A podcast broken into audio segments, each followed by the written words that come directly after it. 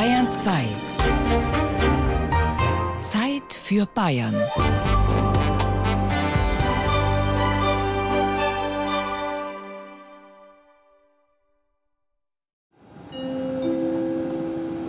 Gleis 9, Einfahrt, ICE 581. Im Minutentakt fahren Züge aus ganz Deutschland im Nürnberger Hauptbahnhof ein. Nürnberg ist ein wichtiger Verkehrsknotenpunkt für Nord-Süd- und Ost-West-Verbindungen. Perfekte Voraussetzung für einen Messeplatz. Und tatsächlich, wer in Nürnberg als Gast ein Hotelzimmer sucht, der hat zwar theoretisch eine riesige Auswahl, allein neben dem Hauptbahnhof steht ein gutes Dutzend Bettenburgen, zu Messezeiten allerdings schrumpft die Zahl von bezahlbaren Zimmern fast auf Null. Denn Messe ist eigentlich immer und die Stadt kennt kaum etwas, was sich nicht auf Messen vermarkten lässt. Aber während andere Städte wie Frankfurt, Leipzig oder Hannover sich mit Schildern an den Bahnsteigen als Messestadt empfehlen, fehlen solche Hinweise in Nürnberg. Bescheidenheit oder Kalkül? Eine Spurensuche. Geschichten und Geschichte des Messens in Nürnberg.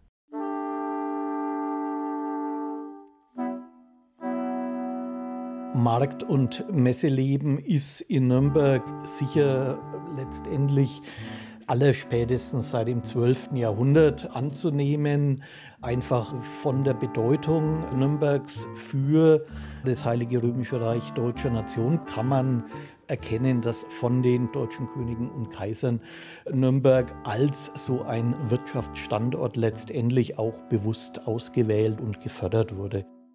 Seit nunmehr 70 Jahren bestimmt eine Familie das Messeleben in Nürnberg entscheidend mit. Die Königes. Sie sind Messeveranstalter ohne Beton, soll heißen, ohne eigene Ausstellungshallen. Sie mieten sich vor Ort in bestehende Messezentren ein. Ihre bekannteste Schau die Konsumenta, Bayerns größte Verbrauchermesse. Wir sind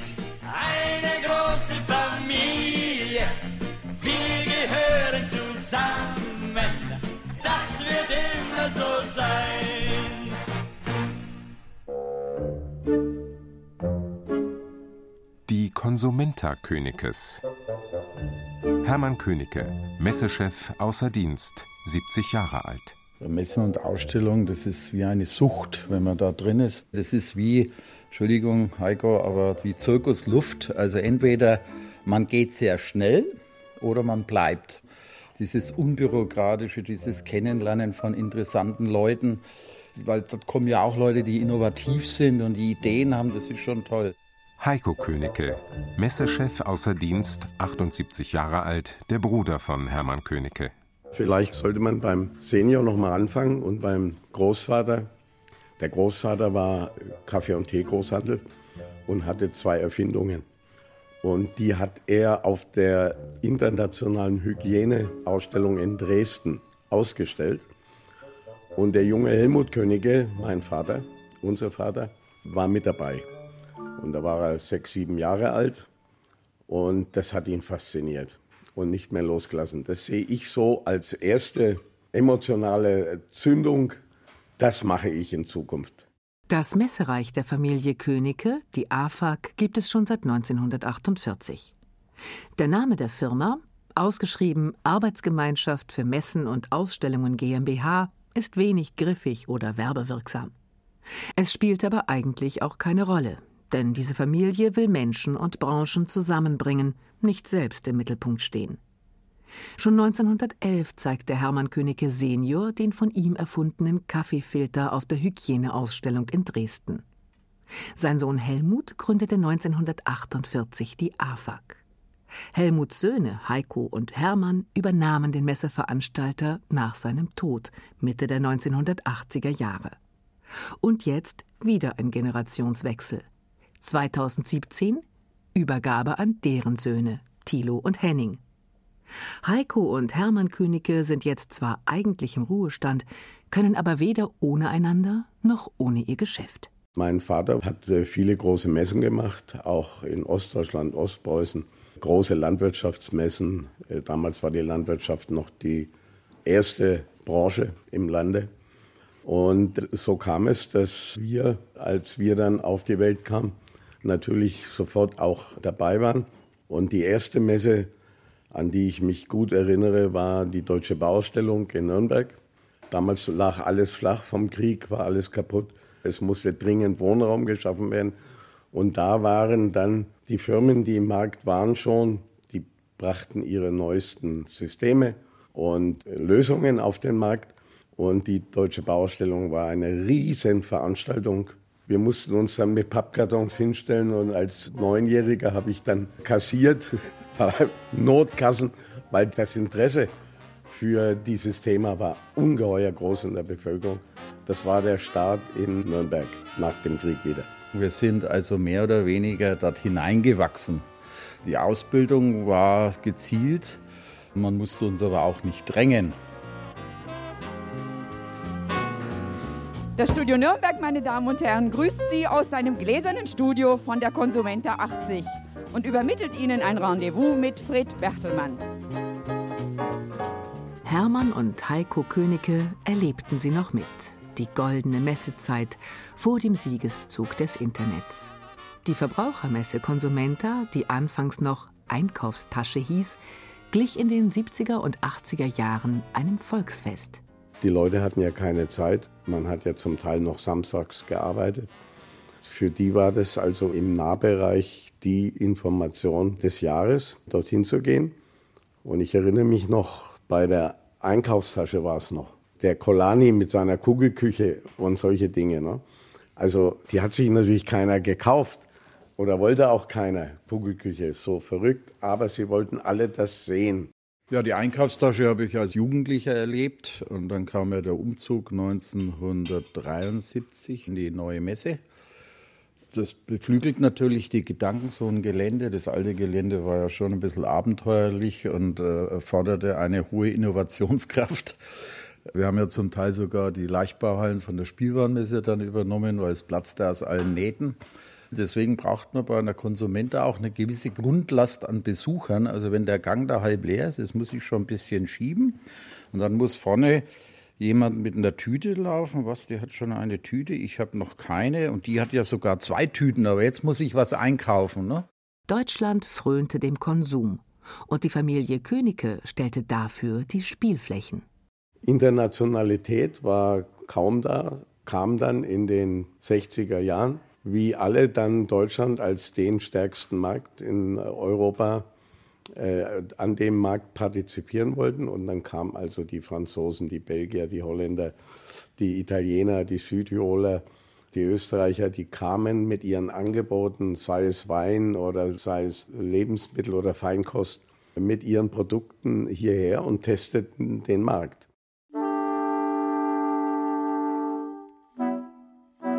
Ein Blick in die Geschichte des Handels in Nürnberg.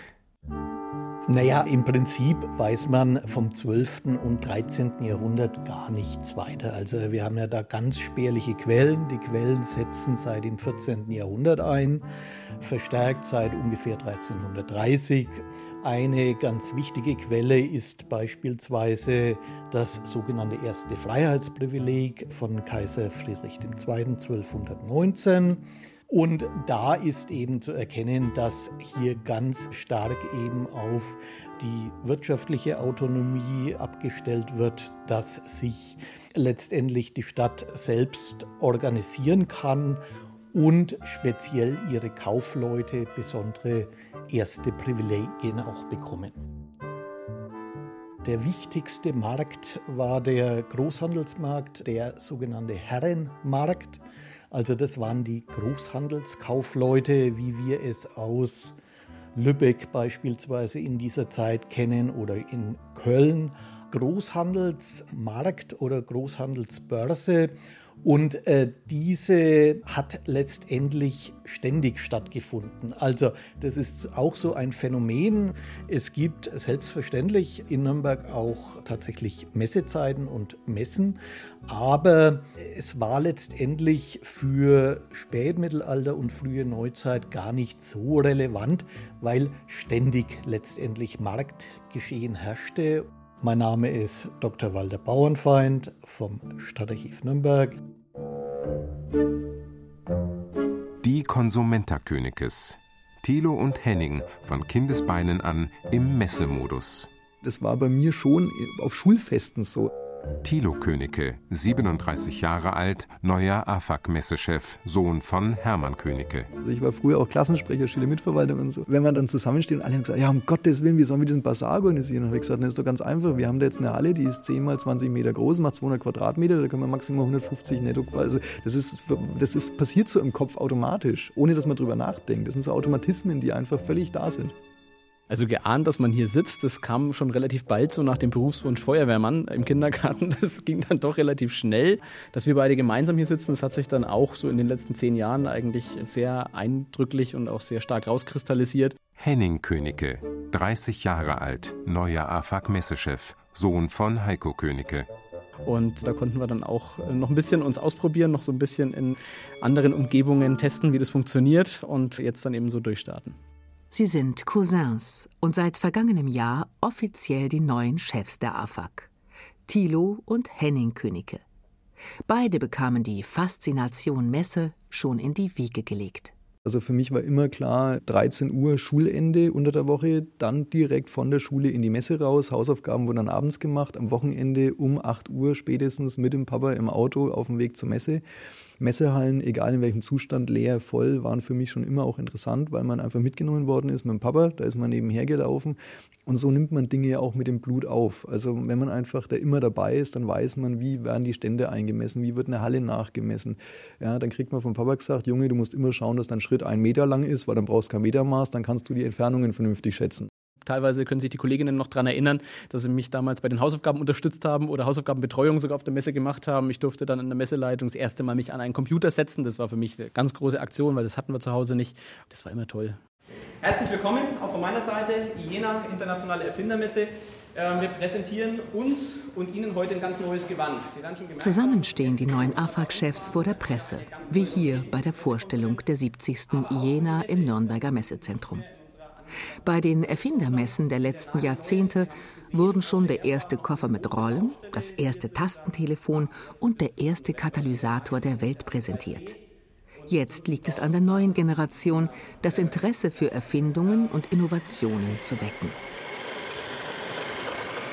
Dieses Jahr flitzt ein ferngesteuertes Bobbycar mit eingebauter Kamera über die Neuheitenschau der Iena.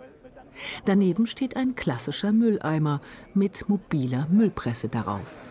Also, ich nehme hier eine Bettflasche, öffne ein wenig den Verschluss.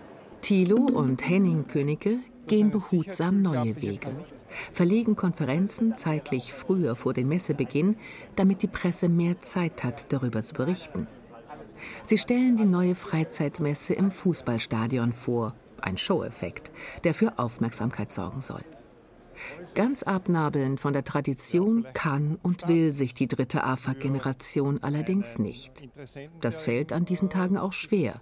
Die Vorgänger sitzen im Publikum, wie so oft. Vater Heiko schreibt eifrig mit, stellt am Ende der Iena Pressekonferenz seinem Sohn sogar als einziger eine Publikumsfrage. Die anwesende Presse staunt und schmunzelt.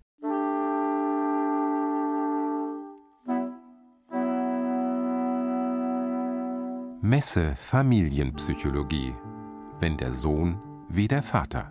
Also wenn Eltern schon lang, schon über Generationen bestimmte Betriebe führen und weitergeben wollen, wenn ihnen das ein starkes Anliegen ist, dann ist natürlich immer die Gefahr vor allem von Druck. Mein Name ist Doris Zirkelbach, ich bin Diplompsychologin und arbeite seit gut zehn Jahren an der Uni Erlangen-Nürnberg und zwar im Bereich pädagogische Psychologie. Die Gefahr von Druck ist die Hauptgefahr. Ja, und natürlich die Gefahr auch von, es soll ganz genauso so weiterlaufen, wie wir es schon gemacht haben. Und die Zeit verändert sich ja. Wenn jemand übernimmt, will er es oft anders machen. Also diese Staffelübergabe an den Nächsten, das ist oft die Herausforderung. Dass der dann es übernimmt, aber Freiheiten hat, neu zu gestalten. Wir kennen uns ja logischerweise beide von Geburt an mit sieben Jahren Unterschied, aber als Kollege hat man einen Zeitpunkt X gehabt. Man hat dann sich, sage ich mal vorsichtig, auch über die Jahre ein bisschen beschnuppert und irgendwann war dann einfach so weit, dann hat man mal gesagt, Mensch, lass uns mal zusammen ein Bier trinken. Und so war es dann auch tatsächlich. Wir waren dann mal ein Bier trinken und gesagt, also pass auf, wir könnten uns doch beide vorstellen, dass wir beide jetzt mal auf die Felder zugehen und sagen, lass uns mal besprechen, wie das weiterlaufen könnte. Und das war eigentlich so dann der Initialfunke. Die Jungen, die jetzt dran sind, natürlich haben die sich manches gedacht. Top-Ausbildung, die wir so nicht hatten. Wir waren äh, Learning by Doing und die kamen von der Hochschule mit Top-Ausbildungshintergrund und die haben sich natürlich auch Dinge vorgestellt, die sie auch umsetzen jetzt. Und wir verziehen manchmal schmerzlich das Gesicht, aber bei einigen Nachdenken sagen wir uns, ja, eigentlich haben die ja recht.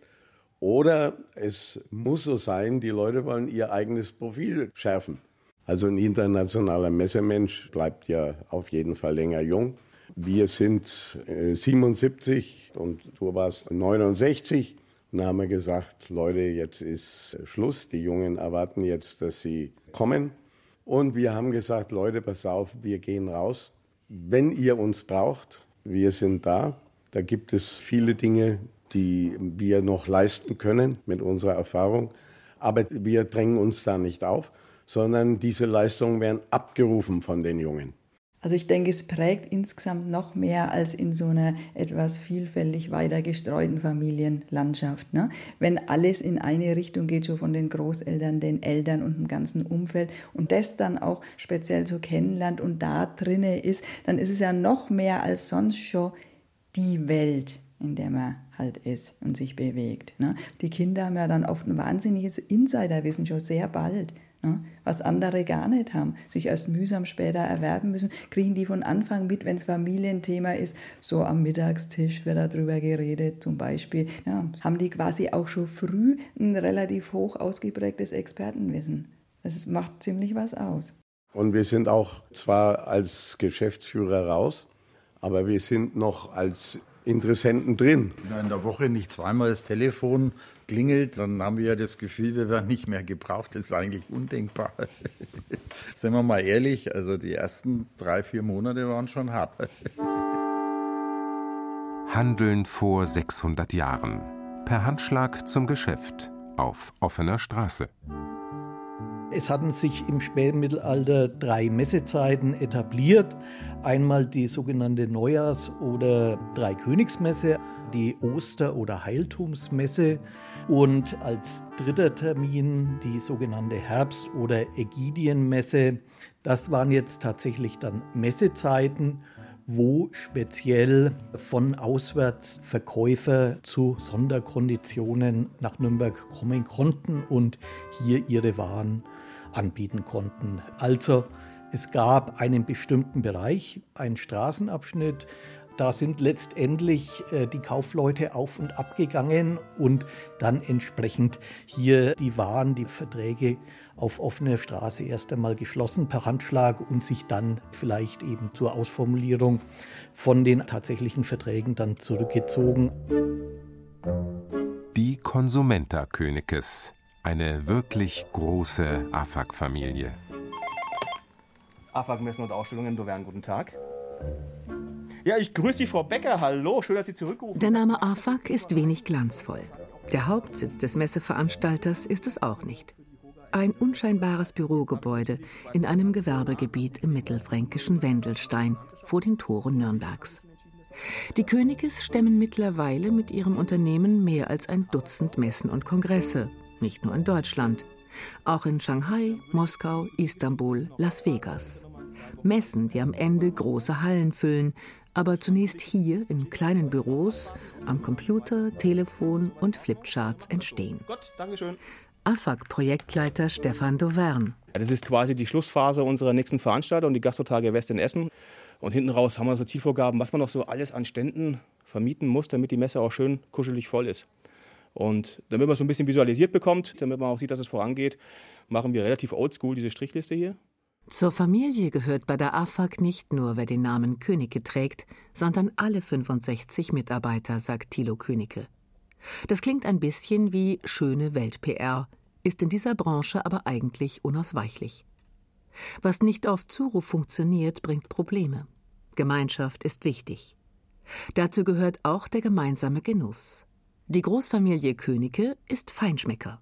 Bei Messeveranstaltern nicht selten. In so einem Messeherbst ist man gut und gern mal acht bis neun Wochen auf Achse in verschiedenen Städten, Hotelzimmer und so weiter. Und da gibt es natürlich einfach so den Ansatz des gemeinsamen Essens. Das ist einfach was, was nicht nur bei den Königen, sondern ich glaube in der ganzen Firma wirklich gelebt wird, dass man sagt, man geht abends dann nach der Messe gemeinsam essen, unterhält sich nochmal über alles, schließt mit Sachen auch ab. Manch einer verarbeitet Dinge nochmal, über die er sich vielleicht geärgert hat.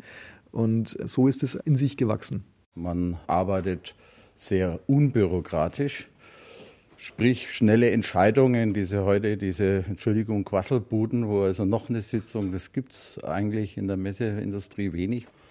Und deswegen arbeiten die auch gerne mit uns, weil wir schon vorausdenken und Dinge entscheiden, die die vorher noch gar nicht erkannt haben, behaupte ich mal. Die Konsumenta Königkes, seit sieben Jahrzehnten im Geschäft, zwischen Tradition und Erneuerung. Ich glaube, das Wichtige ist, man muss Traditionen bewahren, Innovationen aber zulassen. Wichtig für uns ist ja immer, wir machen die Messen ja nicht für uns, sondern für den Besucher und den Aussteller. Und der muss zufrieden sein damit.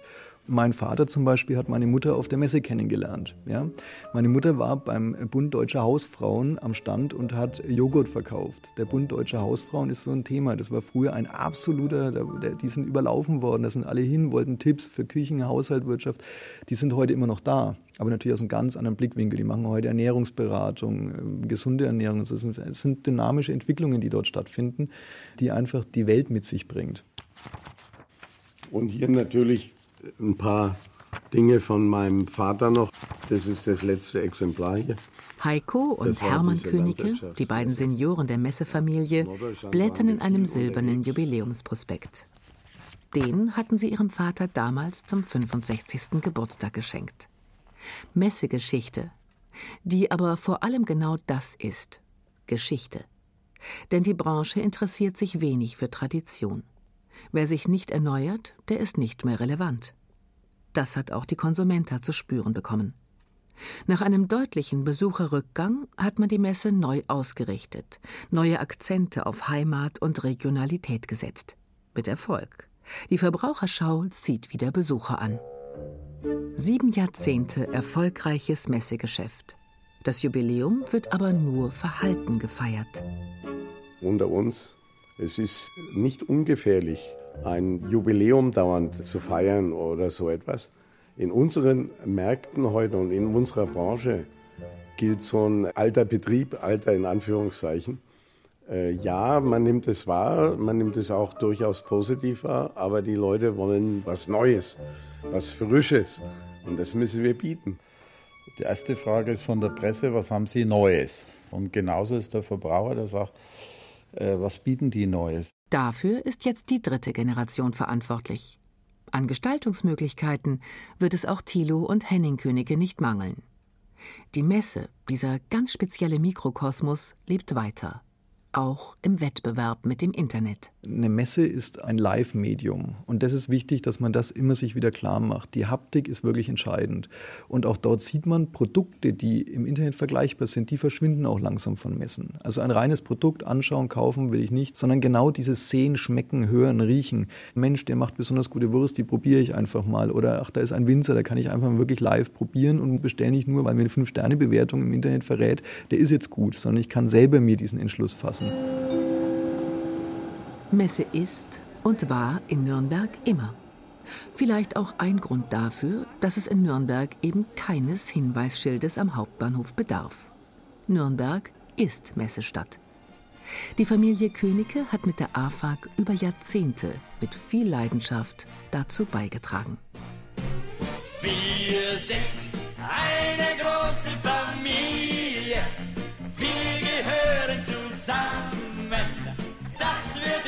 immer so sein.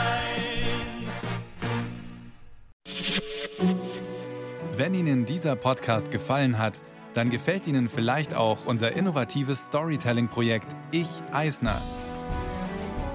Kurt Eisner, der erste bayerische Ministerpräsident, lässt sie an seiner friedlichen Revolution im Jahr 1918 in Echtzeit teilhaben. Über WhatsApp und Insta Messenger, direkt auf ihrem Smartphone. Ich kämpfe gegen Kriegstreiberei, gegen die Monarchie, für den Frieden. Was geschah genau vor 100 Jahren? Abonnieren Sie Eisners Nachrichten jetzt unter bayern2.de slash Ich Eisner.